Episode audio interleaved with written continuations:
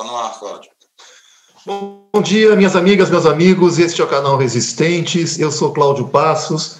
Hoje é sábado 26, 25 de agosto. 24 de agosto, me perdoe. Confundi aqui com a minha tabela.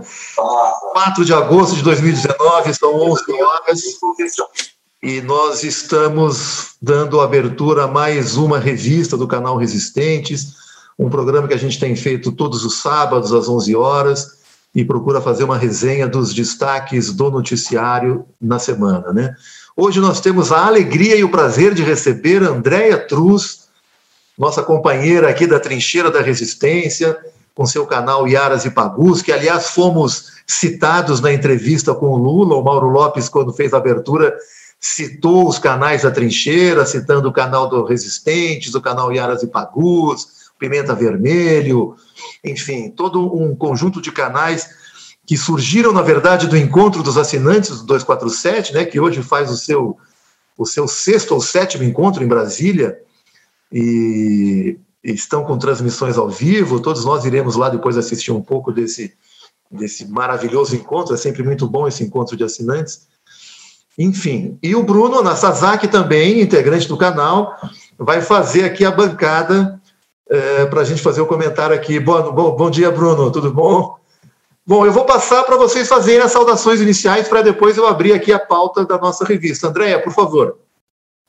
Bom dia a todas e a todos. Bom dia, Cláudio. Bom dia, Bruno. Um prazer imenso falar com vocês. Bom dia, presidente Lula. Boa lembrança né, da comunidade, da Comuna 247, não é? é? é? Um prazer imenso estar com vocês e a gente poder conversar um pouco essa semana, que mais uma semana de coisas escatológicas. Aliás, o Brasil é uma escatologia total, né? É isso aí, Andréia. prazer prazer é todo nosso ter você aqui com a gente. Bruno, suas saudações iniciais, querido. Bem, bom dia. Uh, bom dia, presidente Lula. É, é um prazer sempre participar com a, com a André e do Yaras Pagus. Vamos ver aí o que, que aconteceu essa semana nesse desgoverno Bolsonaro aí. Legal. Eu estou com uma pauta aqui que nós propusemos, e aí nós vamos, em cima dela, abrindo para os temas que a gente achar mais pertinentes.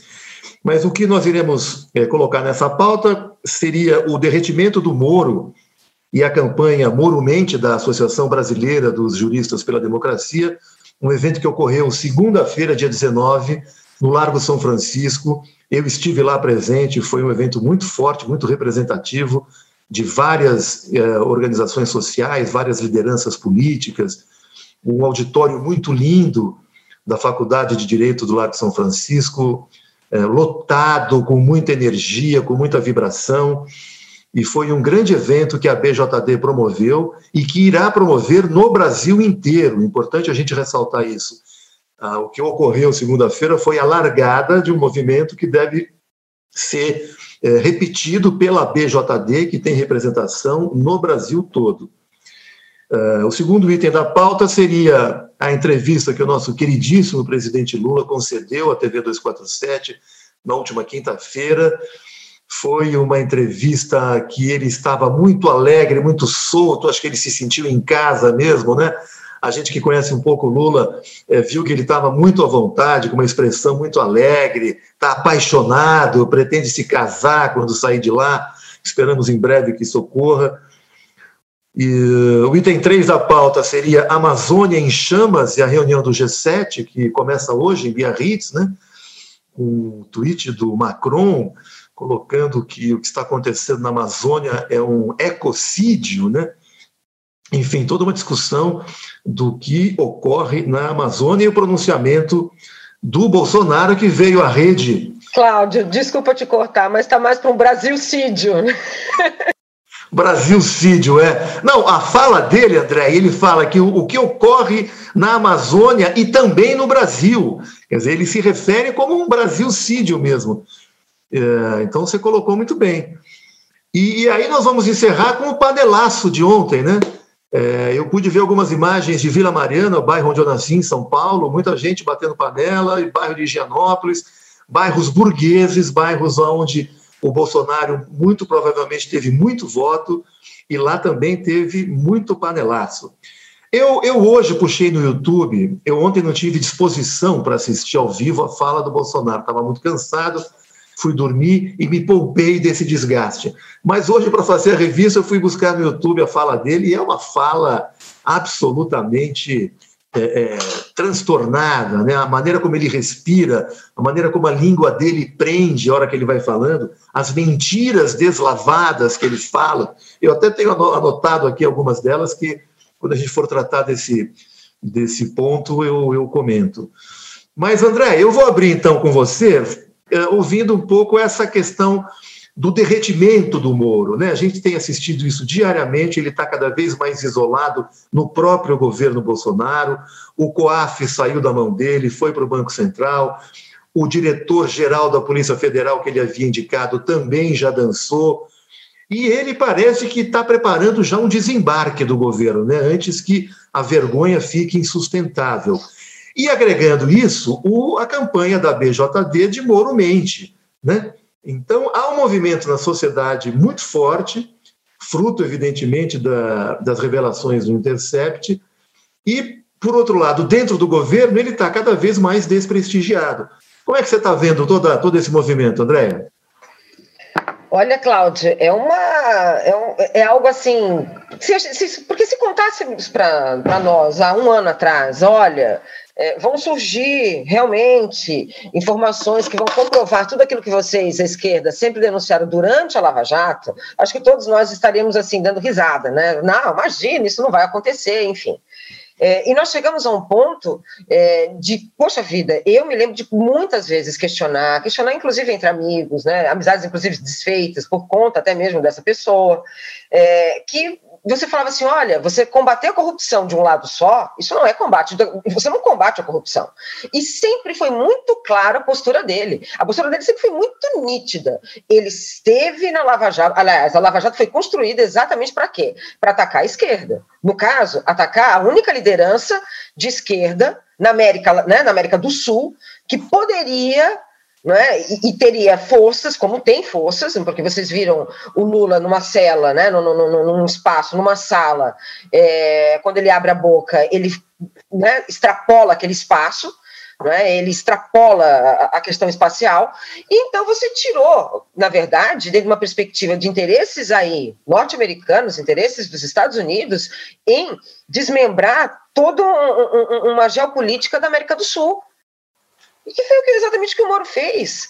Né? Agora ele tinha o respaldo, que é aí que eu acho que é mais complicado, que era do mercado financeiro aqui, do Departamento de Justiça dos Estados Unidos, que desde, né, a gente tem que lembrar que desde a da, da, do World Trade Center é, usou de todas as formas para burlar a justiça, burlar a, a, lógica de justiça para, em nome da segurança nacional, não é? é? compor uma lógica de poder, inclusive uma lógica de poder que se estendia é, na América Latina e, e, e, claro, também na América do Sul. É, inclusive com golpes, a gente não pode esquecer de Honduras, né? Porque foi Paraguai, Honduras e a coisa. E, e a, a embaixadora de Honduras, quando ela sai de lá, ela vem coincidentemente para onde? Para o Brasil, não é? E ela tinha um, uma certa ligação com o Moro. Então você vê o Moro em quatro anos, gente. É. Né? Nós, isso isso é, uma, é, é, é uma pérola, porque não ia acontecer.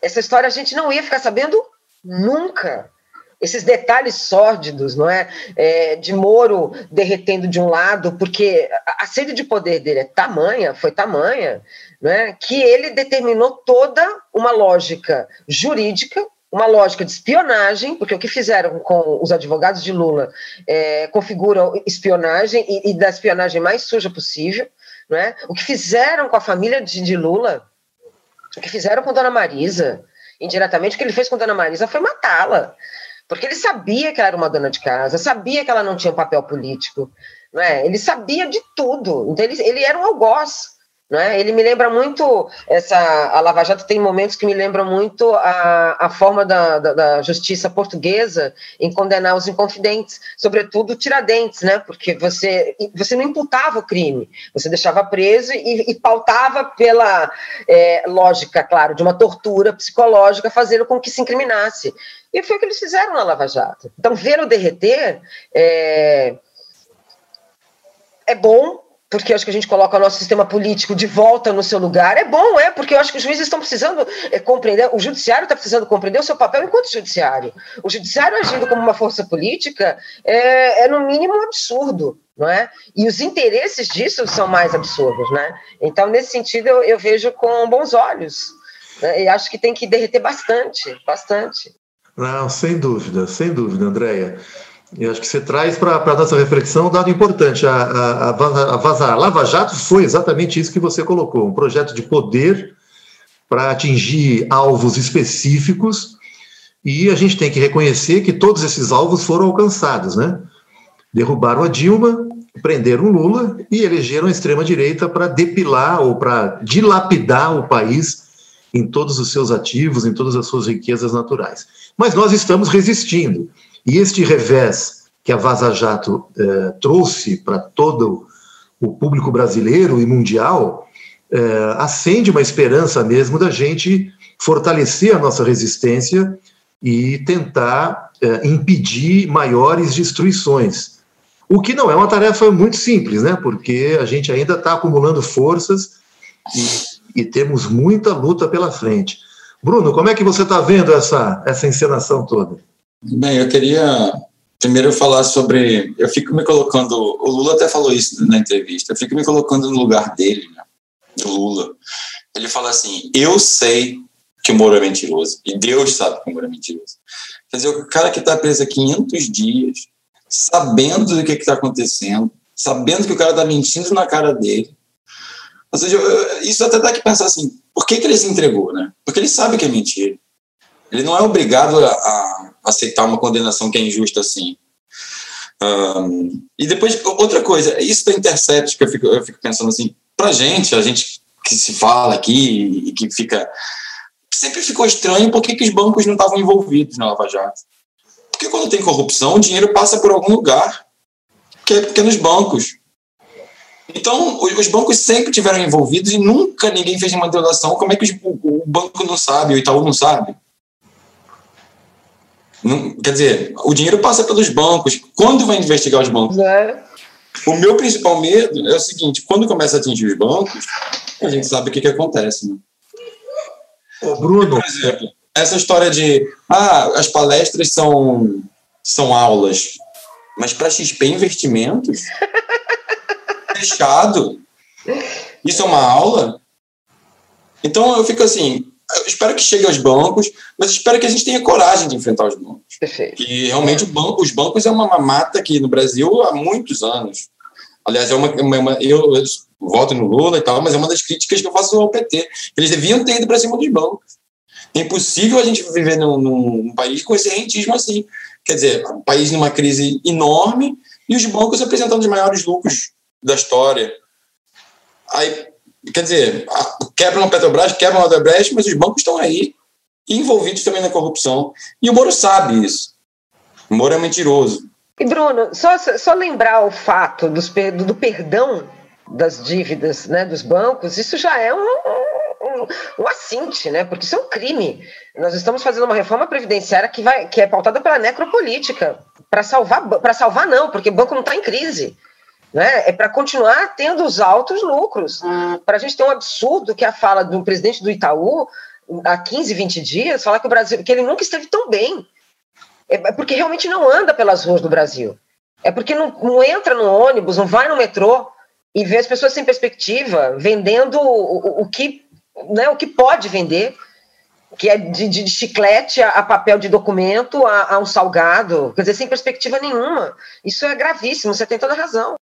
Eu, eu, eu, queria lembrar, Bruno, nessa tua fala, lembrando os bancos, que eu assisti o depoimento do Palocci é, ao Moro nas, nas investigações, e o, e o Palocci, no final da, da depoimento dele, se oferece para uh, falar sobre o sistema financeiro, que ele conhecia em detalhes, papapá, papapá. E, e, aí, e aí, se você transporta para a forma seletiva como o Ministério Público e o Moro fizeram com algumas delações, é muito tranquilo concluir que tudo que o Palocci sabe do sistema financeiro e já deve ter adiantado à Polícia Federal e ao Ministério Público não interessa vir à tona. A grande questão é essa: quando eles desqualificam o depoimento do, do Palocci, dizendo que é, seria a delação é, do fim do mundo, terra arrasada, eles estão desqualificando informações preciosas com relação ao sistema financeiro, com quem o Palocci teve estreitíssimas relações, como ministro da Fazenda, enfim. Então, na verdade, é isso. É, é um processo seletivo e não interessa colocar o, o sistema financeiro na berlinda. Interessa desconstruir o PT, prender é, o Lula. E é, e é, por aí, né, gente? É. E vídeo Panama Papers, né, Cláudio? Panama Papers. É, lembra? Quando chegou no Panama Papers, acabou. É. é. Exatamente. Então, tudo isso é sufocado por essa grande mídia que, na verdade, controla o, o, o, os grandes bancos hoje controlam as grandes mídias, né, que são, são os maiores acionistas, e aí abafa tudo e não tem. E, não e o Dallagnol como garoto propaganda, não é? Exatamente. 580 mil reais que ele ganhou para fazer é, palestras, né? Inclusive para a Febraban. Não são palestras, são aulas. Ah, são aulas, é verdade. São aulas fechadas. É, é verdade. No banco aulas. privado são aulas. Uhum. Porque é a única desculpa que ele tem, ele não pode fazer isso. E Bruno, você chamou atenção para uma coisa que é extremamente séria. O que, que eles iam discutir ali? Ele só ia garantir. Depois, assim, o tema da, é? o tema, o tema da palestra era assim: a Lava Jato e os seus impactos nas eleições de 2018. Quer dizer, é. o ministro do STF dando informações privilegiadas que ele tem e o procurador dando informações vendendo informações vendendo. Porque não é dar é vendendo informações para o banco.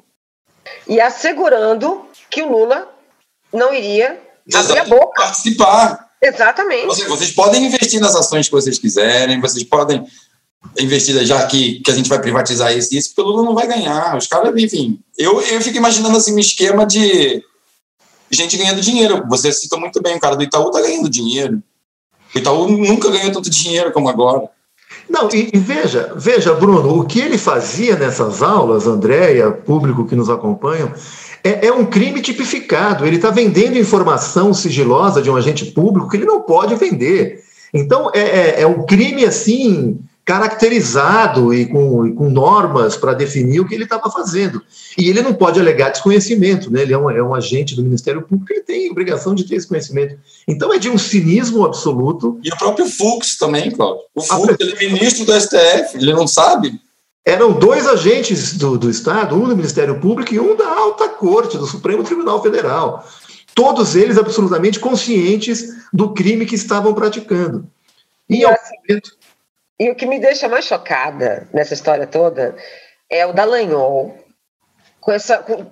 Gente, eles quiseram, ele, ele, ele desenhou, ele desenhou o monumento pro Lava Jato. Ele desenhou. Você sabe qual que é o desenho? Era uma pilastra da justiça, a única erguida da justiça, hein? E o resto tombado. Ah, gente, numa boa, não é? A ponto do Moro falar assim: olha, acho que eles vão levar, acho que eles não vão entender isso direito. Quer dizer, então, é, juntou megalomania, juntou vaidade, juntou uma facilidade no meio do mercado, no, meio, no, no, no âmbito financeiro, que seduziu demais, que comprova que a corrupção não sai do Estado, mas sim sai do setor privado para o Estado. Né? Eles são extremamente vaidosos, brinca, né? joga esse jogo da vaidade, né? essa sedução de você querer, de querer ouvi-lo, né? do que ele tem para falar. E o que, que ele tinha para falar? Exatamente isso que o Bruno falou, a, né? garantir, garantir a Lava Jato e garantir ao mercado essa lógica de privatização que, ele, que o Brasil está sendo vendido né? não vai sobrar Brasil, porque de uma forma irresponsável, de uma forma que não é pautada por um, por um estudo, o neoliberalismo ele não, não pauta, é, porque uma coisa é você aplicar o neoliberalismo em países que é, passaram por, pelo processo da, da, da, da, industrialização, da revolução industrial, quer dizer, né, você já tem um, um, uma estrutura diferente. Outra coisa é você analisar uma, e, e pautar um, um neoliberalismo num país que a desigualdade é imensa, não é? Que o processo educacional ainda é, é, tem um déficit, que nós vivemos ainda com uma estrutura bem é, concentrada de riqueza na mão de poucas famílias, em detrimento da maioria, né? e que se tirar esses direitos, o que, que vai ser desse país? É, o que, nós, o que nós temos no Brasil, quando se fala em neoliberalismo, é um sofisma, né? Quer dizer, é um termo para se enganar a, a, maioria das pessoas que vão ser assaltadas e dilapidadas para poder extrair toda a riqueza que o país oferece. Isso sempre foi assim na história do Brasil, e, e talvez nos nossos governos do PT é que a, a gente conseguiu refrear essa dinâmica, mas nos descuidamos dos ataques que isso poderia é, nos causar e acabamos é, como acabamos. Bruno, você quer concluir a sua participação nessa, nesse tema? Está tudo certo? Legal.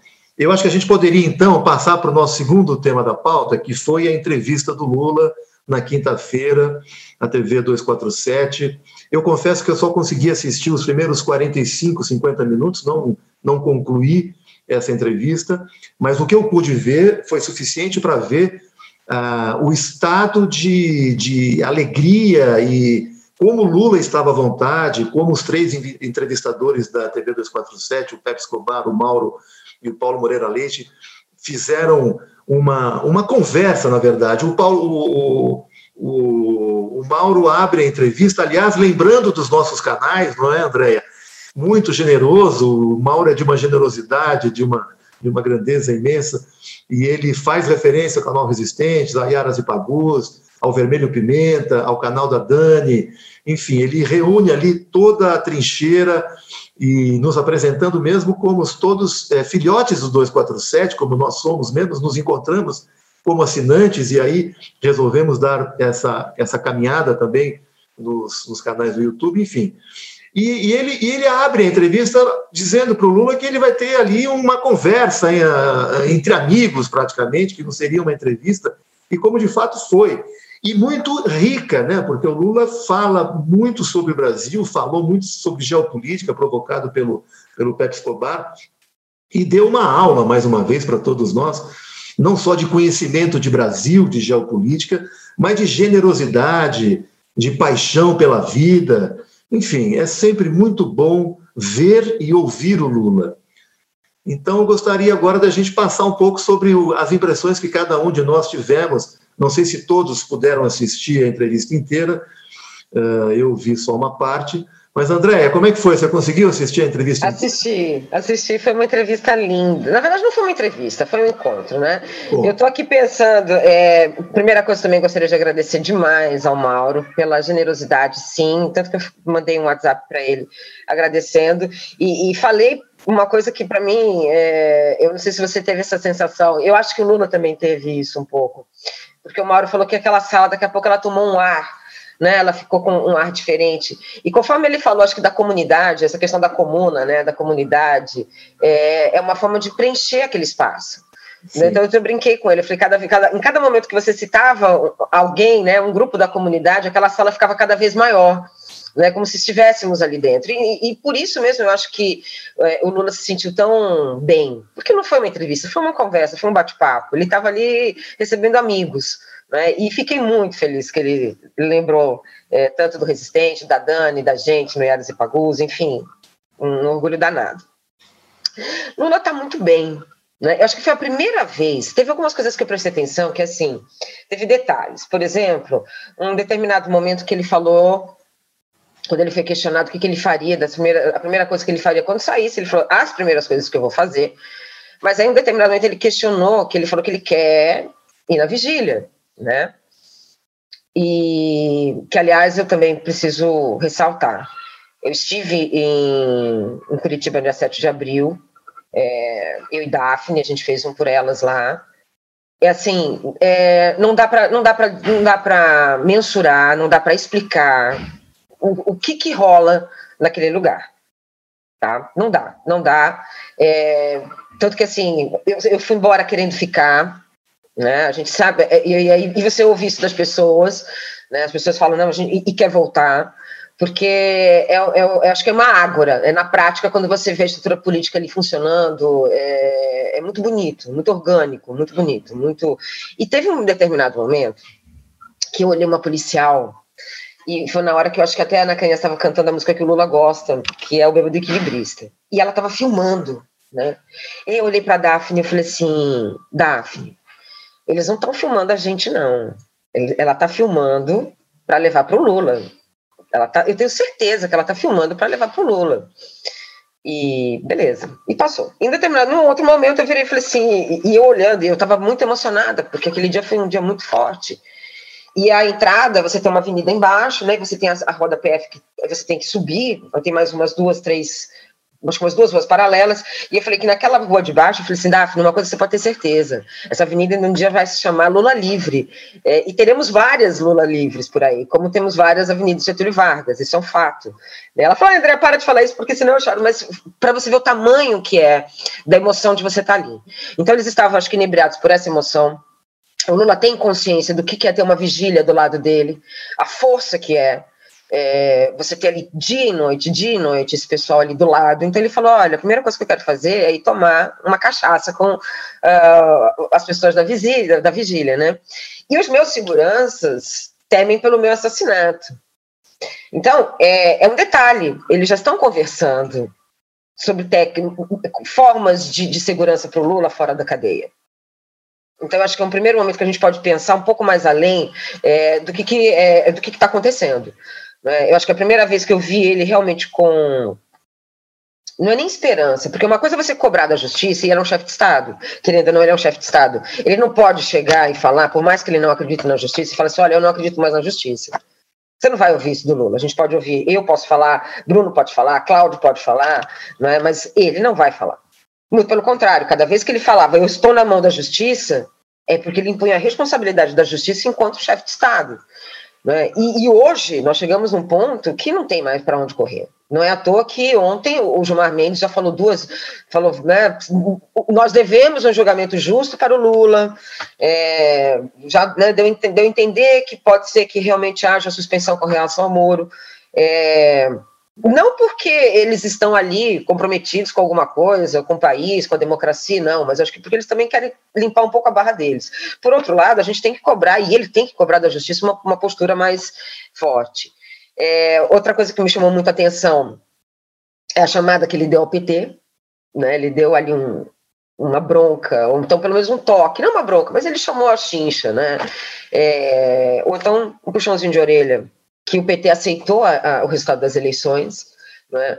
É, ele questionou isso, ele falou assim, não, é um direito do partido, o partido aceitou, né, mas a gente tem que lutar, e ele falou, enfim, deixou ali um, um, um puxãozinho de orelha. É, eu, eu, fico na dúvida com relação ao PT se ele realmente temia, e eu acho que isso era um problema mesmo, porque era uma cilada, inclusive, para o PT, porque se o PT questionasse isso, ele poderia, sei lá, poderia perder o fundo partidário, como poderia, inclusive, abrir mão para colocá-lo na ilegalidade, quer dizer.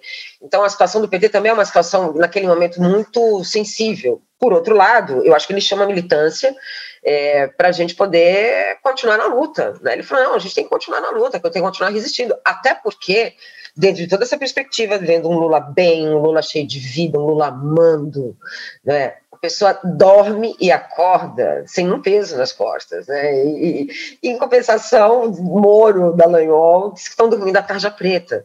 Né? Então, essa, essa sede do poder né, desses meninos, desses moleques, dessas pessoas irresponsáveis, não só eles, mas acho que todo, toda uma formação de uma geração que entrou na Procuradoria Geral, ou então que está entrando no Judiciário, que tem uma visão completamente é, distópica do que, que é o papel da justiça e o que, que é o papel do Estado, porque pela primeira vez nós temos um, um, um Judiciário que não pauta pelo Estado.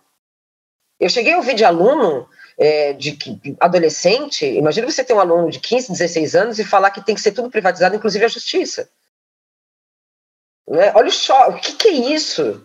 Né? Olha, mas olha o desvalor do que, que é da coisa pública, o desvalor que é o Estado. Né? E, e você vê um homem completamente apaixonado pela vida política, é, me lembra muito o Gramsci, não tem como, porque a pena de Gramsci era ficar calado, querendo, querendo ou não, a pena de Lula durante muito tempo é, é o silêncio, não é à toa que ele está numa solitária, porque se ele, né, senão ele já estava falando. É, muita gente questionou se caso ele tivesse ido para Tremembé, como é que seria a situação dele, né? E, e, e o que eu ouço, né, como um senso comum, claro, dentro do absurdo que, que era você tirar um chefe de Estado e colocar numa prisão comum etc tal, mas é que não demoraria muito, mas ele teria ali um, uma bela uma bela retaguarda, não é? E eu acho que seria assim. Então eu vejo assim, fiquei muito feliz em vê-lo, no final chorei, porque no final é um final muito emocionante, quando ele fala das visitas, é, das primeiras visitas, mas fala dos agentes que ele queria levar para casa. Inclusive, eu acho que uma delas é essa menina que filmou, eu tenho quase certeza, porque ela estava numa cara muito boa, essa menina, essa policial. E ela filmava, ela não estava filmando perseguindo, acho que ela estava filmando para levar para ele. Então, ele tem amigos ali dentro, isso é muito importante. Até porque é difícil não ter amigo, né? O Lula não ser amigo de alguém. Então, eu vejo, para terminar, um Lula com uma perspectiva de saída, apesar de eu não acreditar que o STF, eu não acredito, infelizmente, na nossa justiça, eu não confio na nossa justiça, mas eu acho que se ela tivesse que tomar ali um, um, um partido, até porque você tem o Bolsonaro e, e, e, e, as Forças Armadas ali agindo de maneira é, muito irresponsável, né? Mas eu vejo a justiça tendo que voltar ao seu lugar, de justiça é libertando Lula e colocando Lula, o, o, a suspensão de Moro. Né? E Lula tá lindo, Lula tá lindo. Né?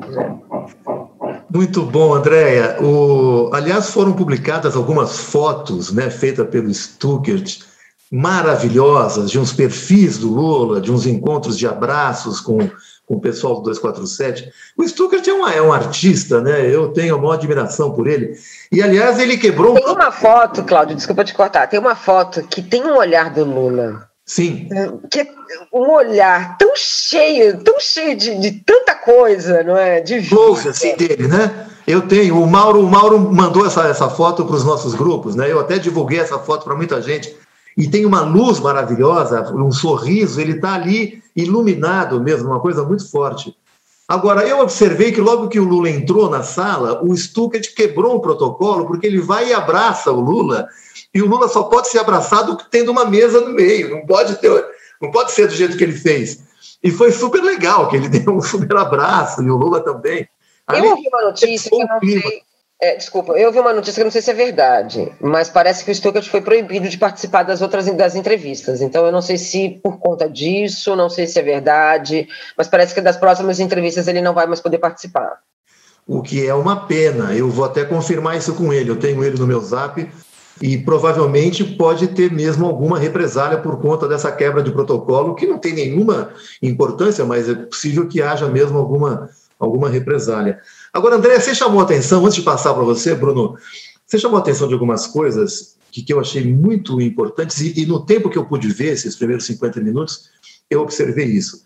Primeiro, o Lula comentando que vai completar 74 anos no dia 27 de outubro e espera estar fora de lá, para comemorar o aniversário dele fora de lá. Eu também tenho sérias dúvidas quanto à liberdade do Lula, uh, por conta do que é o sistema de justiça hoje no Brasil e o que ele representa para este regime estando livre, né? Mas eu não deixo de ter uma ponta de otimismo, não é? é o constrangimento para o STF julgar que o Moro não é suspeito, aí é de uma é de uma total aderência a um regime autoritário, bonapartista, fascista em curso. Então, pense comigo, é melhor que o STF nem se pronuncie Agora, ele não terá como não se pronunciar. Já existe, inclusive, uma data que o Paulo Pimenta nos informou na entrevista que fizemos com ele ontem, que será terça-feira, dia 27, que a segunda turma do Supremo estaria eh, se reunindo para julgar esse HC da defesa do Lula, que é onde ele pede a suspeição do Moro. Agora, o Paulo Pimenta trouxe também um furo de reportagem para nós durante a entrevista, que foi uma informação que chegou para ele, dizendo que o Celso de Mello está internado com pneumonia sem previsão de alta. E vamos lembrar que o Celso de Mello muito provavelmente será o voto de Minerva, não é? Considerando os cinco ministros da segunda turma, o Gilmar Mendes e o Lewandowski eh, já se pronunciaram eh, sobre a suspeição do Moro, eles concordam que o Moro é suspeito e, portanto, o processo do Lula teria que ser anulado e começado de novo. É, os outros dois, Carmen Lúcia e Fux, se não me engano, se alguém puder me corrigir, eu acho que é Carmen Lúcia Fux e, por último, o Celso de Mello. E esses dois, Carmen Lúcia e Fux, já se manifestaram é, favorável, né, dizendo não, Moro não é O Moro não é suspeito, ele é um juiz completamente imparcial, julgou direitinho. Enfim, e aí estaria empatado 2 a 2 o Celso de Mello daria o voto de Minerva, de desempate.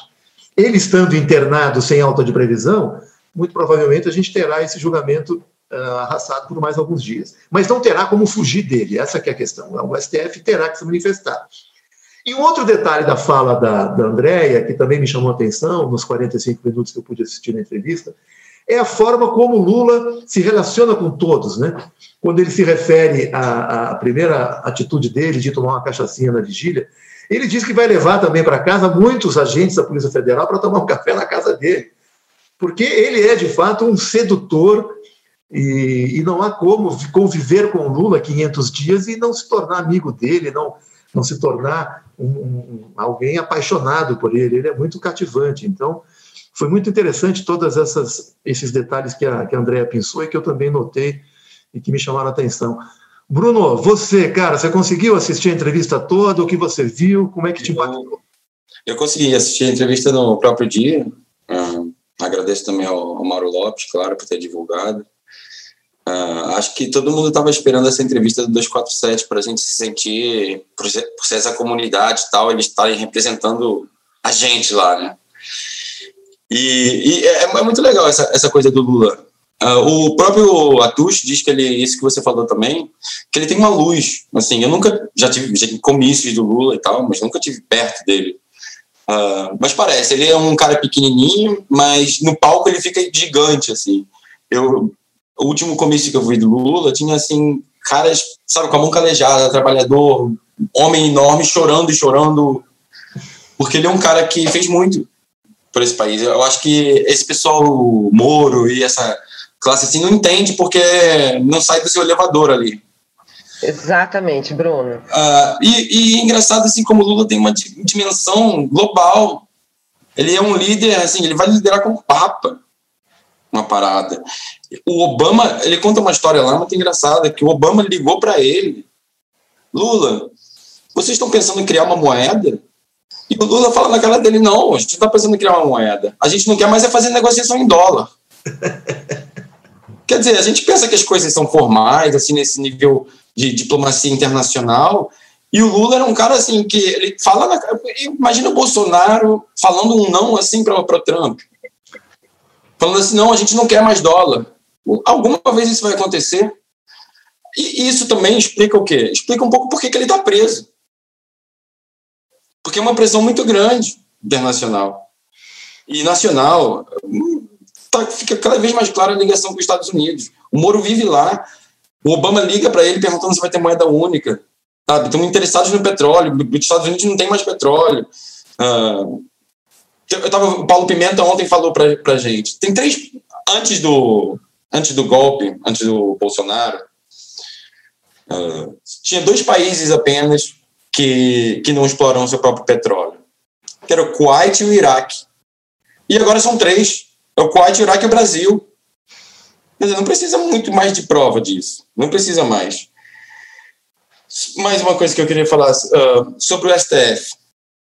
Cláudio, o Cláudio vive falando isso. Tem a entrevista do Toffoli, né, cara? Depois daquela entrevista do Toffoli, em que foi negociada a manutenção da prisão do Lula, o que, que eles têm mais? O que, que tem mais? Não é só uma imparcialidade só do Moro. O Exército se meteu, o Congresso se meteu. Foi uma, uma bagunça nunca vista. O cara foram no STF negociar como se o STF tivesse essa, essa função como se Toffoli fosse o guardião da nossa democracia. E deu essa entrevista para quê? Para quê? O Cláudio vive perguntando: por que custou essa entrevista? Que, por que, que, ele deu essa entrevista? Porque é, ele tem que responder, o STF vai ter que dar essas respostas. É impossível não julgar mais o Lula, tá na cara. E sobre ser candidato em 2022, a última coisa que eu quero falar. Eu gostaria muito que, que, que o PT, como o Lula diz, criasse um, porque eu acredito, realmente, eu acredito num partido que crie uh, movimentos, que evolua. O próprio Lula, uh, ele não queria ser candidato em 2018. Eu lembro que ele assumiu a candidatura dele no dia da prisão coercitiva. Ele falou: agora você é candidato. Porque ele sempre teve essa ideia de passar para frente. Ele diz que já fez o que, que tinha a fazer como presidente. E realmente ele tem um papel maior no mundo. Eu acho, na minha opinião.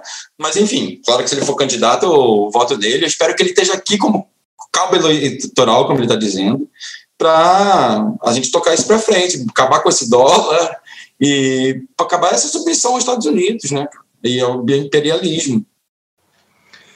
É Bruno, você falou de uma coisa que de estar tá próximo do Lula, né? Eu só vou contar porque é, é muito tocante. Teve um, um, acho que foi 2017, foi 2017, em dezembro, ele esteve em Piracicaba com os professores e aí eu fui, fui eu, meu marido, minha filha. Eu falei, não, hoje eu vou tirar uma foto com o Lula. É hoje, eu vou, eu vou, eu vou. E tinha umas professoras na frente, elas falaram, ah, a gente vai lá. Eu falei, ah, eu vou com vocês, beleza. Era um lugar, um, um teatro um teatro dos anos 20, tinha, sala, tinha uns espaços, para né, as cadeiras para professores tal. Na hora que chegou os movimentos sociais, eles chegaram e ficaram no meio. Né? E tinha lugar para todo mundo sentar. E eles parados em pé. Na hora que ele apareceu no palco, acabou. Acabou, é, é, assim, é, o que você falou, de ter pessoas, homens, chorando copiosamente, foi o que eu vi e eles falaram: não, a gente não vai sentar. A gente vai ficar aqui para ver o Lula. Nós vamos ficar aqui, daqui a gente não sai. E eles ficaram no meio, né? E realmente não saíram. E, e a atenção que o Lula deu para todos. Então é, é, o que você fala, é dar atenção, é, poder, é de conversar com o Obama, mas é dar atenção ao trabalhador. E aí no final a gente conseguiu, eu fiquei no palco, dei a volta e enfim. Eu fiquei atrás dele, eu não consegui eu não consegui. Eu, fiquei travada, eu travei. Eu olhava, eu via assim, o, o, a, nuca, eu falava assim, gente, é o Lula, é um presidente, eu não posso tocar. E eu travei, e eu só que ficava, e as meninas tirando foto, e eu rindo atrás, e eu parada, parada, completamente emocionada, extasiada. Foi um dia, assim, que me tocou demais, para ver a, a proximidade que ele tem com o povo, a proximidade, a atenção, o carinho, né? E, e, e, essa forma maravilhosa de lidar e de se comunicar com as pessoas. Então é, é por isso que eu fiquei tão. Aí quando você falou de estar próximo do Lula, a gente acontece isso, tá? Eu falo assim, gente, eu podia passar a mão no Lula, eu fiquei parada, entendeu? Eu podia pegar no cabelo dele, eu fiquei só olhando, muito feliz de estar tão próxima dele. Eu, eu se, se vocês me permitem, eu vou dar o meu depoimento agora da minha convivência com o Lula. E espero ser breve aqui, porque o nosso tempo também está é, correndo. Em 1989, a primeira campanha presidencial do Lula, eu trabalhava no INB, e o INB é, montava todos os palcos dos comícios em São Paulo, a maioria deles na Praça da Sé. E eu, como engenheiro responsável pela montagem do palco, ficava durante o evento acompanhando, estava tudo em ordem. E pude estar ao lado do Lula, muitas vezes, em cima do palco, num comício. Então, é, é, de fato uma energia que ele troca com o povo que quem está perto dele arrepia mesmo, não é uma coisa é, é, sobrenatural, não é não, é, é a vibração que existe ali e ele vai trocando essa energia com o público, vai crescendo, vai se inflamando. E o detalhe, se você está no público olhando para ele, você inflama. Imagina você estando do lado dele, olhando para o público e do lado ouvindo o que ele está falando. Então, é um circuito muito forte mesmo que ele estabelece. O Lula é uma liderança carismática que não aparece no mundo assim a cada 300, 400 anos. Então, ele é, de fato, ao lado do Papa, os dois maiores estadistas vivos no planeta. Isso é reconhecido pelo mundo. Aliás, o Papa está é, promovendo um sínodo de encontro dos, dos bispos é, para falar sobre meio ambiente, onde ele vai abordar a pauta política também, com certeza vai incluir a prisão política do Lula. Então, o Papa está muito antenado com tudo que está acontecendo aqui no Brasil também. Mas, enfim, esse é o meu depoimento do, do, de alguns encontros que eu pude estar ao lado do Lula. É, e, e quero também deixar aqui o meu registro de muita energia, de muita vibração mesmo principalmente acompanhando um comício dele. E eu também fiz uma viagem a Cuba em 1985 e o Lula me recebeu no Diretório Nacional para me dar algumas referências de nomes para que eu pudesse encontrar em Havana. Eu ia para lá com a perspectiva de estudar e, e, e, ele me recebeu no Diretório Nacional, conversamos, me deu vários nomes. Os nomes que ele, que ele me, me apresentou foram todos muito importantes nessa viagem. Você ter ideia, eu fui recebido pelo primeiro-ministro de, de, de, Relações Internacionais do, de, de Cuba no, no Comitê Central, no prédio do Comitê Central. Foi uma viagem inesquecível na minha vida, que isso merece um outro programa. Mas, enfim, esse é o meu relato das minhas experiências com Lula, e de fato ele é uma pessoa especial e iluminada mesmo, não é? Aliás, o Mauro gostaria de ter tratado sobre a espiritualidade do Lula nesse programa, acabou não tendo espaço, né? E ele espera poder ter uma oportunidade para falar sobre isso. Bom, e mais uma vez aqui, eu também quero deixar, nós mandamos nossos agradecimentos pelo zap do, do Mauro, mas quero deixar registrado aqui no ar o agradecimento não só do canal Resistentes, mas de todos os canais citados na entrevista do Lula. É... Sim, Aras e Pagus também. É. A generosidade, porque é, é, muita emoção, ele poderia não. seguir e não seria maldade, não seria nenhum problema se ele não tivesse falado o nome da gente, porque é, era um. Imagina, é muita emoção ali, muita responsabilidade. Então foi uma generosidade tamanho. E o interessante, né, André e Bruno, internautas que nos acompanham, logo em seguida que o Mauro faz essa referência e vai para o Lula, o Lula se refere à comunidade 247. Então o Lula tem perfeita consciência do que é a comunidade 247 também.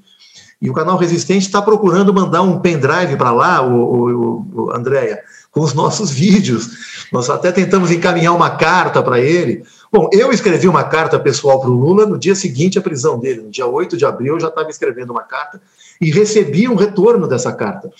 O Instituto Lula mandou um cartão dizendo que ele tinha recebido e tal. Mas, enfim, o Lula é de fato uma pessoa querida e amada por todos nós.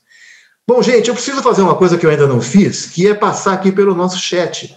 Confesso que eu não tenho muita habilidade com isso, mas eu vou fazer aqui o esforço de, de passar por ele é, digo esforço porque eu não consigo conduzir a entrevista, ler o chat, isso quem faz muito bem é o Edu, mas eu estou aprendendo aqui ao longo do tempo. É, registrar aqui a presença de Isel Pinheiro, está sempre aqui com a gente, dando bom dia. A Ana Elise também. É, quem mais? O pessoal da, do Resistentes.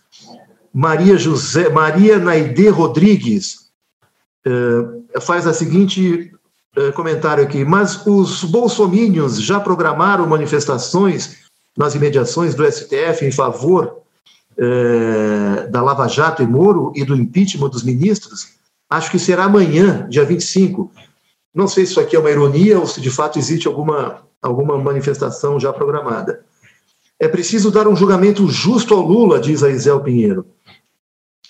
Uh, a Maria Naide Rodrigues, de novo comentando: o Nordeste já dá o pontapé com a formação de um consórcio. São os governadores de uma região unidos em torno do desenvolvimento do Nordeste. É, de fato, essa é uma iniciativa muito importante lá no Nordeste, que é esse consórcio dos governadores mais progressistas do país, que estão lá, Fizemos uma entrevista com o Carlos Gabas recentemente. O Carlos Gabas assumiu a secretaria executiva desse consórcio e, de fato, eles estão implementando ações lá muito interessantes. Inclusive, o Flávio Dino deu uma entrevista ao Nacif ontem, comentando sobre essas iniciativas. Deve mesmo ser reconhecido como uma imensa iniciativa desses governadores que estão sendo é, muito é, alijados do governo federal, né? Eles não estão tendo muito espaço com este governo fascista que temos hoje. Mas, enfim, gente, é, nós já estamos com 40, 50 minutos de live e temos ainda que passar por dois pontos que eu gostaria de propor a vocês. O próximo deles seria Amazônia em Chamas e a reunião do G7, que vai ocorrer, já está ocorrendo em Biarritz, né? Hoje, me parece que a notícia mais publicada no mundo foi um tweet do Macron, onde ele acusa o que está ocorrendo aqui no Brasil é uma, um ecocídio, e ele faz referência não só à Amazônia, mas a todo o Brasil, espetando o governo Bolsonaro, é, rompendo o, a União, o acordo que houve entre a União Europeia e o, a visita que o Bolsonaro fez lá na Europa recentemente, ele diz que o Bolsonaro mente com relação aos compromissos ambientais e, em função disso, não há acordo nenhum entre. A França já começa a questionar o acordo da União Europeia é, com a América do Sul. Enfim, é, muitos desdobramentos. O, o Bolsonaro veio a público ontem numa rede nacional fazer um depoimento completamente esquizofrênico, que é o, a postura dele, a respiração, a forma como ele fala, as mentiras todas que ele anuncia nesse depoimento, que eu até anotei algumas aqui, mas não quero me estender. Mas o que resultou desse depoimento foi, de fato, um panelaço que se ouviu pelo Brasil inteiro, não é?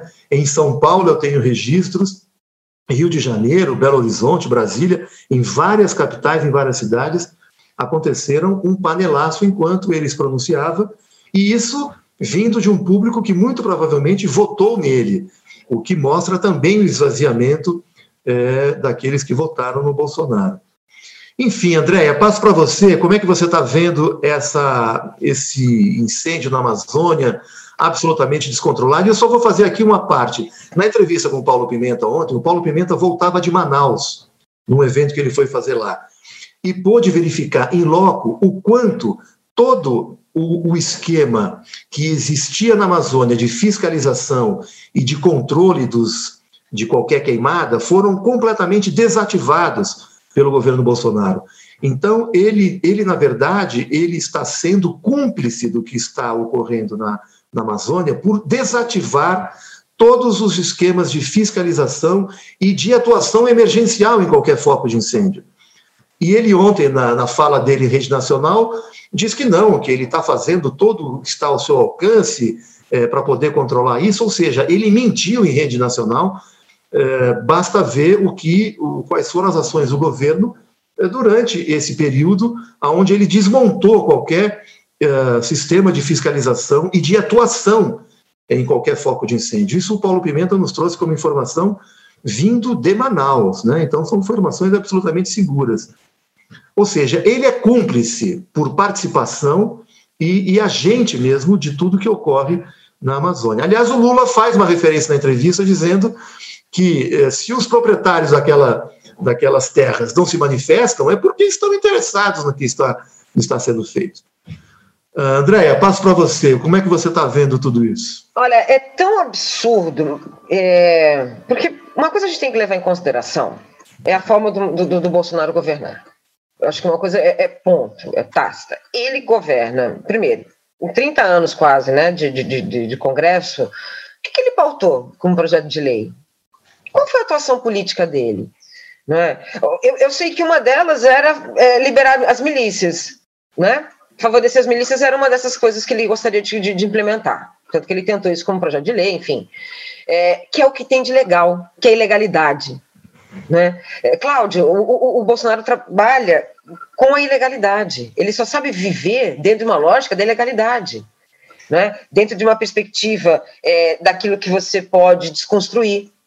Porque se a gente pegar, por exemplo, todos os ministérios dele, todos, vieram para quê? Um processo de destruição do Estado, inclusive. Quando você coloca o Ricardo Salles, que foi secretário do Alckmin, que foi demitido porque estava né, é, é, é, usando interesses privados dentro de uma lógica pública, que eram parques estaduais, é, imagina, hein, o Alckmin demitiu né? Né? o Alckmin é comunista agora porque ter demitido o Ricardo Salles. Está né? Tá longe de ser um, não é, um, um, uma pessoa de esquerda, mas o demitiu.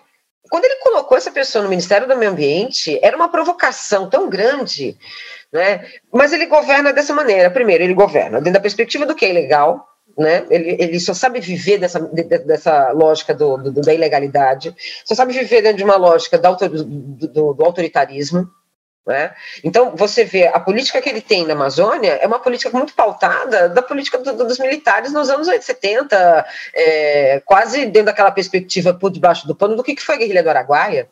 Né? O que, que aconteceu com Curió? Né? Curió ganhou uma cidade, virou, né? É, é, a partir dali ele tem. E qual era o interesse daquela região? Mineração. Né? Qual é o interesse hoje daquela região, essa região da Amazônia? A mesma, é o nosso subsolo. Né? E a contrapartida desse subsolo era a, a, a, a embaixada do, do, do, do, Eduardo Bolsonaro nos Estados Unidos. Então, tudo é pautado por uma. Des... É, o que, que ele fez? Né? Dentro dessa perspectiva do que é, é o jeitinho ilegal. Ele fez um acordo com a União Europeia. Esse acordo Mercosul-União Europeia diretamente é, os, né, os interesses dos Estados Unidos, ele vai desconstruir esse interesse, ele vai tentar, de alguma forma, atacar o meio ambiente para mostrar primeiro para o pro, pro, pro Bush, né? Para o Bush não, para o Trump, que ele está ali dentro dessa perspectiva, por essa pauta de monetizar a Amazônia. Né? Ele concorda com o Ricardo Salles. Quando o Ricardo Salles fala, vamos monetizar, monetizar? Que, que, que, é isso? Né? monetizar o meio ambiente? Você está falando de APA, você está falando de, de, de, floresta, você está abrindo mão de uma lógica que é pautada por uma perspectiva que lembra muito que o Gessé Souza falava da demanda de Oslo. É, eu não sei se vocês lembram quando ele está falando sobre a, a formação do, do, povo brasileiro, né? essa questão da, da elite brasileira, e ele fala que a nossa elite, a classe média, a elite, ela tem essa demanda de Oslo. Ela não enxerga os problemas sociais como um problema é, pautado pela perspectiva de você inclusive de você diminuir a questão de desigualdade e também ambiental, porque desigualdade social também é uma questão ambiental, mas ela se pauta pela questão dos animais, pela questão das florestas, né? Que é uma demanda europeia. Por isso que eu tiro no pé. Porque para os europeus, a questão para eles hoje social é, é, pautada pela perspectiva ambiental. Essas, essas questões sociais que nós ainda estamos tentando resolver, querendo ou não, é, o welfare state já tentou ali no pós-guerra sanar esses problemas que a gente não conseguiu. É, desde, né, desde a redemocratização, sendo muito, né, não querendo levar em consideração todo o período da ditadura militar. Mas a gente não resolveu essas questões. Amenizou um pouco nos anos PT. Né? Mas dentro dessa perspectiva, você tem o quê? Para a Europa, essa é a grande demanda. Ele vai arrumar confusão com os países da Europa. Porque para eles a questão ambiental é a demanda, né? É a demanda. Então ele vai arrumar problema. E, e quem se quiser fazer politicamente como Macron, usa, óbvio, entendeu? Óbvio.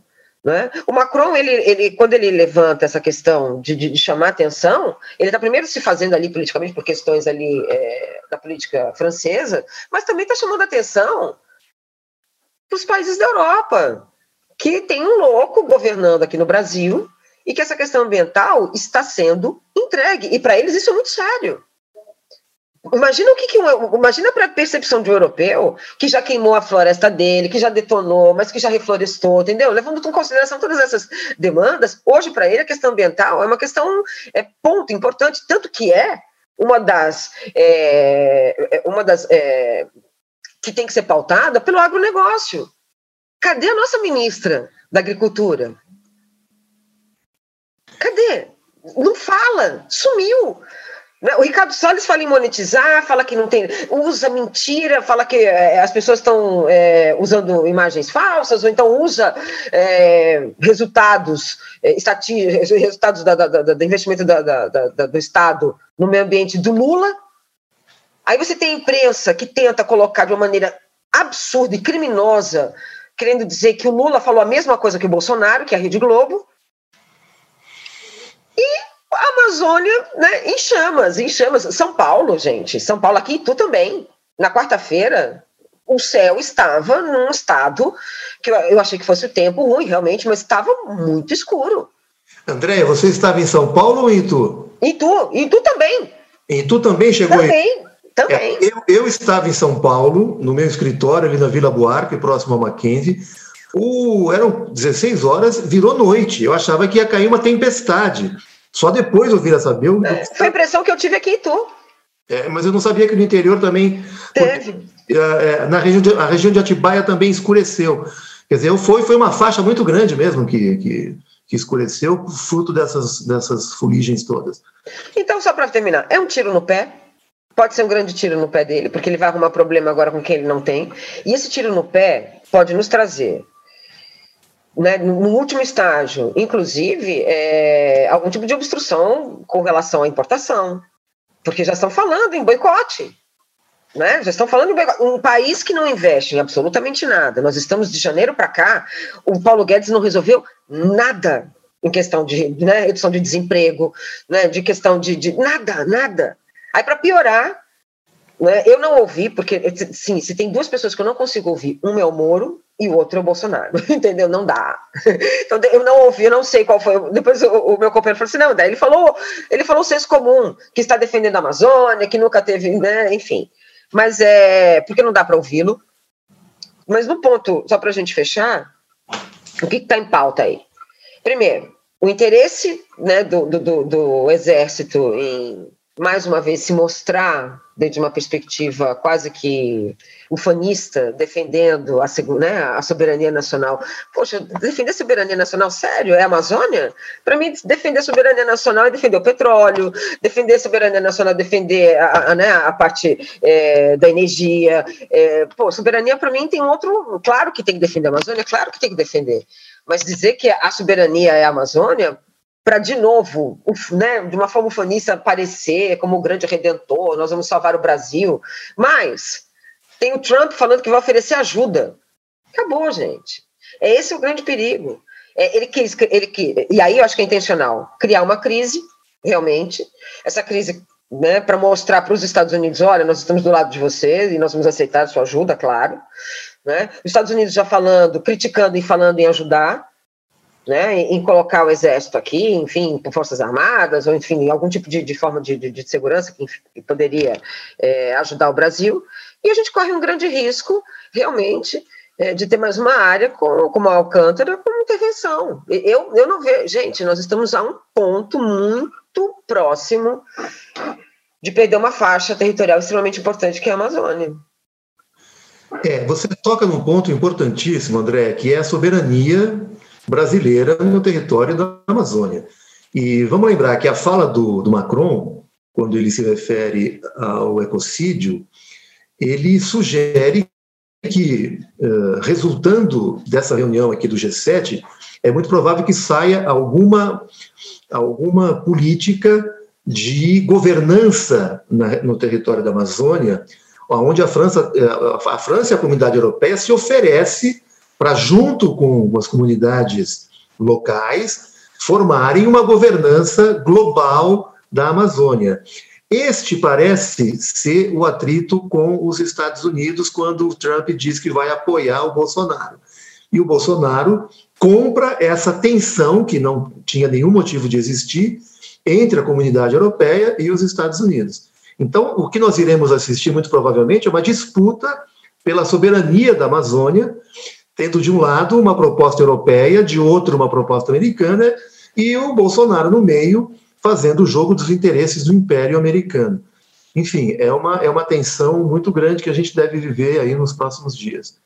O Bruno, eu vou passar para você fazer esse comentário. Eu aqui, vocês perceberam que eu juntei os dois tópicos da nossa pauta, né, é, colocando a Amazônia em chamas e também o panelaço é, que nós assistimos ontem. Aliás, é, Andréia, você ouviu alguma coisa de Panelaço em Itu? Soube alguma coisa? Infelizmente, essa cidade é muito reaça. Nós estamos numa cidade que 75% quase votou em Bolsonaro. É, infelizmente, eu ouvi muita buzina na época de, de, de, eleição de Bolsonaro, enfim, algumas outras intervenções para Moro, mas infelizmente não ouvi, não ouvi. A, no, a, a classe média, acho que Tuana ainda está começando a se tocar do que aconteceu, porque é, tá ficando feio, né? Eu tenho repetido várias vezes, Cláudio, eu brinco com Cláudio e Bruno que aquela música é, do, do, do, Caetano, né, da Tropical, da sala de jantar, né, que a família está ocupada em viver e morrer, eles, durante a eleição, eles tiveram que temperar o Bolsonaro, engolir o Bolsonaro, sabe? Colocaram um azeitezinho, colocaram ali um balsâmico para deixar ele um pouquinho mais palatável, e agora não sabe o que fazer com ele entendeu? Porque está ficando muito feio. E não pelas questões sociais, que infelizmente não são essas que pautam, mais uma vez, quem defende a demanda de Oslo, né? Mas chegou a Zona Sul, está chegando a, a, a, a, demanda de Oslo, porque é muito feio defender esse governo, né? Não dá, não dá. Não, sem dúvida. É, essa classe média está vendo que não, que não vai ser entregue nada de emprego, nada de investimento, nada daquilo que ele anunciava de forma deslavadamente mentirosa durante a campanha. Ô Bruno, vou passar para você, é o nosso último ponto, a Amazônia em chamas, panelaço, como é que você viu tudo, tudo isso aí ao seu redor, como é que você percebeu tudo isso? Eu quero primeiro que eu falar que eu concordo com o André, eu não consigo também ouvir o Bolsonaro. Me dá uma, muito nojo quando ele fala em soberania nacional, principalmente ele sendo um bunda suja que tentou botar a bomba no próprio exército. Ele não consegue ter um mínimo raciocínio de, de que é soberania nacional. Soberania nacional não é explodir o próprio exército, meu cara. Não é. Um, e eu fico outra outra coisa curiosa que eu fico pensando assim, há uns anos atrás tinha o G8 e o Brasil era dos, dos o mais tinha um papel importantíssimo lá. Agora a gente tem o G7 falando do Brasil propondo uma governança internacional aqui. Quer dizer, como as coisas inverteram, né? O Lula fala na entrevista do G8 quando ele é convidado, ele batia o pé e fala: "Eu só vou no G8 se for para eu participar ativamente, senão vou ficar aqui". E os caras conseguiram mudar a pauta e conseguiram incluir ele na reunião. Ele conta esse episódio lá. E agora a gente tem um G7 falando da incapacidade do Brasil cuidar do seu próprio país. Quer dizer, eu, claro que eu sei que os interesses do G7, sei que não são os melhores do mundo, e uma governança internacional para ele seria o ideal. Mas quer dizer, a gente tinha um presidente, a gente tinha um projeto fazia parte do G8, respeitadíssimos, e agora a gente tem os caras tentando botar a gente de castigo. E Bruno, e é merecido. exato, e é muito merecido. sério, porque, essa, porque existia política de Estado, existia um Estado funcionando, porque a gente volta aos, pane, aos panelaços ontem. Eu acho que a classe média ela não pode se negar ao fato de que ela viveu bem durante esses 13 anos. Porque ninguém, não é? Você tinha um Estado que funcionava, você tinha uma participação, sim, do Brasil em, em questões internacionais que nós não tínhamos um espaço, né, inclusive de decisão.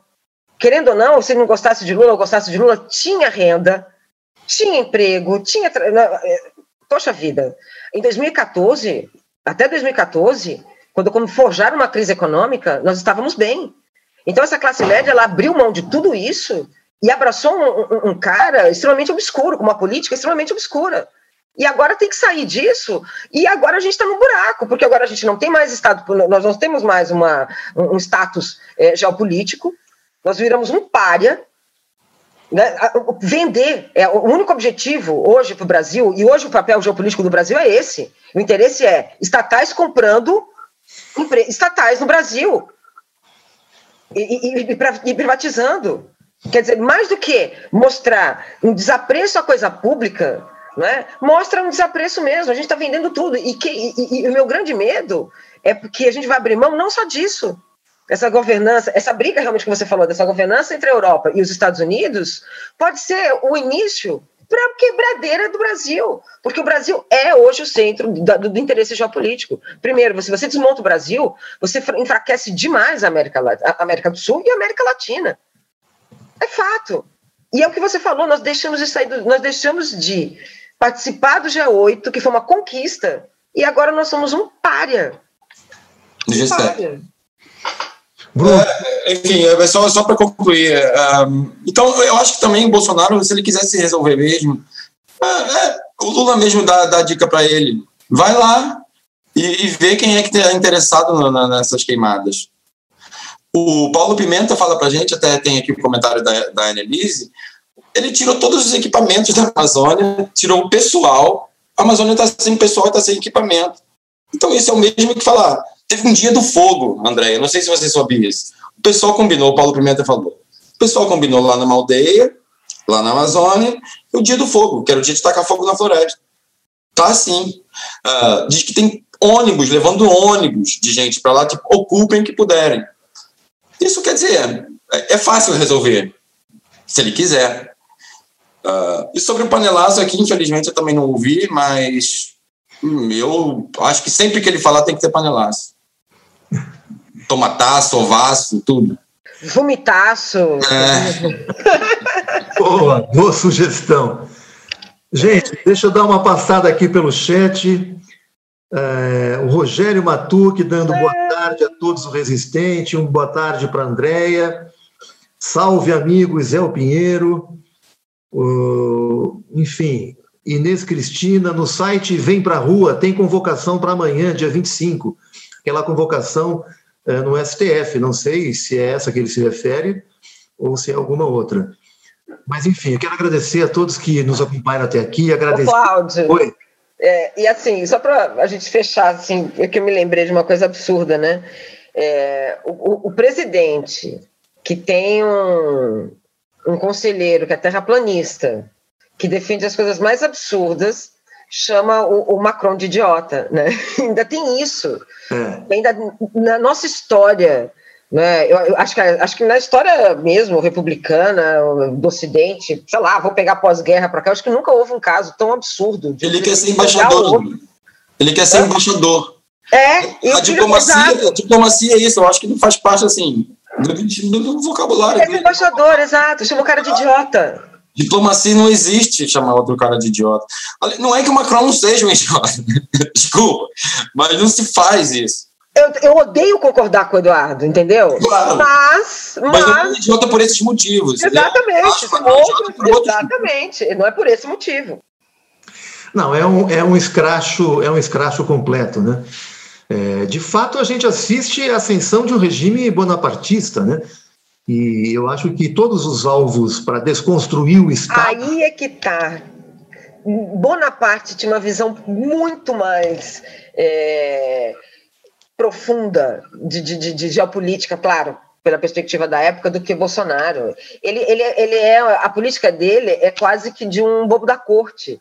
Sim. Ele é irresponsável. No entanto, desculpa, é, no entanto, Cláudia, é, ele é aquele rei mal amado, daquele rei mal coroado do Geraldo Azevedo. Ele sabe que não vai ser amado, então ele, ele porque ele não tem, ele não tem aliança com ninguém. É. Ele não confia no exército, ele não confia no Congresso, ele não confia no PSL. Ele só confia nos filhos dele. E ninguém confia nele também, né? É. é. A referência ao bonapartismo é dele se colocar acima das instituições, né? E eu acho que aí é que é, a referência histórica se faz. Mas ele, ele quando atinge as, as instituições de Estado, é porque ele quer, de fato, destruir tudo isso. Essa é a grande questão, exato. Então, nós temos é que fazer a resistência de, de manter o que é possível manter das instituições. Mas eu acho que é, ele é muito mais autoritário, muito mais tosco de, do que qualquer outra referência histórica, né? Gente, nós estamos já com uma hora e pouco de, de live. Eu quero agradecer muitíssimo a presença da Andrea, muito a participação do Bruno. Foi uma conversa muito boa. Toda conversa boa passa muito rápido. Nós conseguimos cumprir aqui a nossa pauta agradecer a todos os internautas que nos acompanham até aqui, é, dizer que a revista estará de volta todos os sábados às 11 horas, sempre com um convidado ilustre. E, enfim, passo para vocês fazerem as considerações finais. André. Posso, eu posso ser o primeiro, André? Uh, eu quero agradecer a Andréia, claro, pedir inscrições no canal Yaras e Pagus. uh, agradecer o Cláudio, claro, sempre. E é isso, Lula livre, vamos continuar nessa luta aí, fora Bolsonaro, panelaço, tomataço, vomitaço, tudo que é possível. Uh, sobre essa manifestação amanhã, eu quero lembrar que aquilo não é a paulista, não tem gente comendo churrasquinho, então vou passar vergonha, porque eu não acredito que tenha mais gente defendendo o STF, não acredito que, ah, que tenha defendendo a Lava Jato. Não é paulista que pode fingir que tem muita gente. Ali no STF vai ser complicado mostrar que que juntou uma galera a favor da Lava Jato. Uh, mas é isso, valeu André, valeu pessoal, continuamos aí na luta. É isso aí, Bruno. Valeu. Eu, eu, o Bruno fez aqui um pedido que eu deveria ter feito, que é compartilhar esse vídeo, deixar o like e aqueles que não forem inscritos se inscreverem tanto no canal Resistente como no canal da Andréia Iaras e Bagus, que é parceiro aqui na nossa trincheira de resistência. Andréia, suas considerações finais, muitíssimo obrigado. Eu que agradeço a participação, tava, fiquei muito feliz. É, vamos continuar a luta, eu acho que a gente tem que continuar essa resistência mesmo, não tem como, a gente não tem muita saída. É, a gente tem que criar algum tipo de mecanismo para combater essa bolsonarização do espaço público, acho que a gente tem que criar mecanismos de. É, porque enquanto a gente fala muito também, é, claro que não é para deixar de falar sobre o meio ambiente, sobre a Amazônia, etc., você tem um outro jogo político se formando ali por trás, quer dizer, você tem toda uma, uma perspectiva de perdas de, de, de, de, empresas estatais, então a gente tem que ficar de olho nos dois pontos. Agradeço muito você, Cláudio, Bruno também, foi um prazer conversar com vocês. Desculpa por cortar, porque eu estava muito ansiosa em falar. É, dá um recado que a gente vai voltar, tá? A gente está só resolvendo áreas e pagos igual o streaming que nós vamos usar para a gente poder voltar tá bom? Porque agora, com, a, a, quando acabar, tirar o hangout, porque assim, eu brinco com a Daphne e com a Nani, que nós somos da época do mimeógrafo, gente, o mimeógrafo para mim é uma, é, olha, é tão bom, né? Ai, enfim. Mas já que a gente não pode mais viver à base de mimeógrafo, eu vou, vou, nós voltaremos. Um beijo imenso, gente, um beijo carinhoso, muito obrigada. Valeu, André. Lula livre. Lula Livre, um prazer enorme ter você aqui. Bruno, muito obrigado. Muito obrigado a todos que nos acompanharam até aqui. E até uma próxima programação nossa. Beijo em todos. Tchau, tchau. Lula Livre.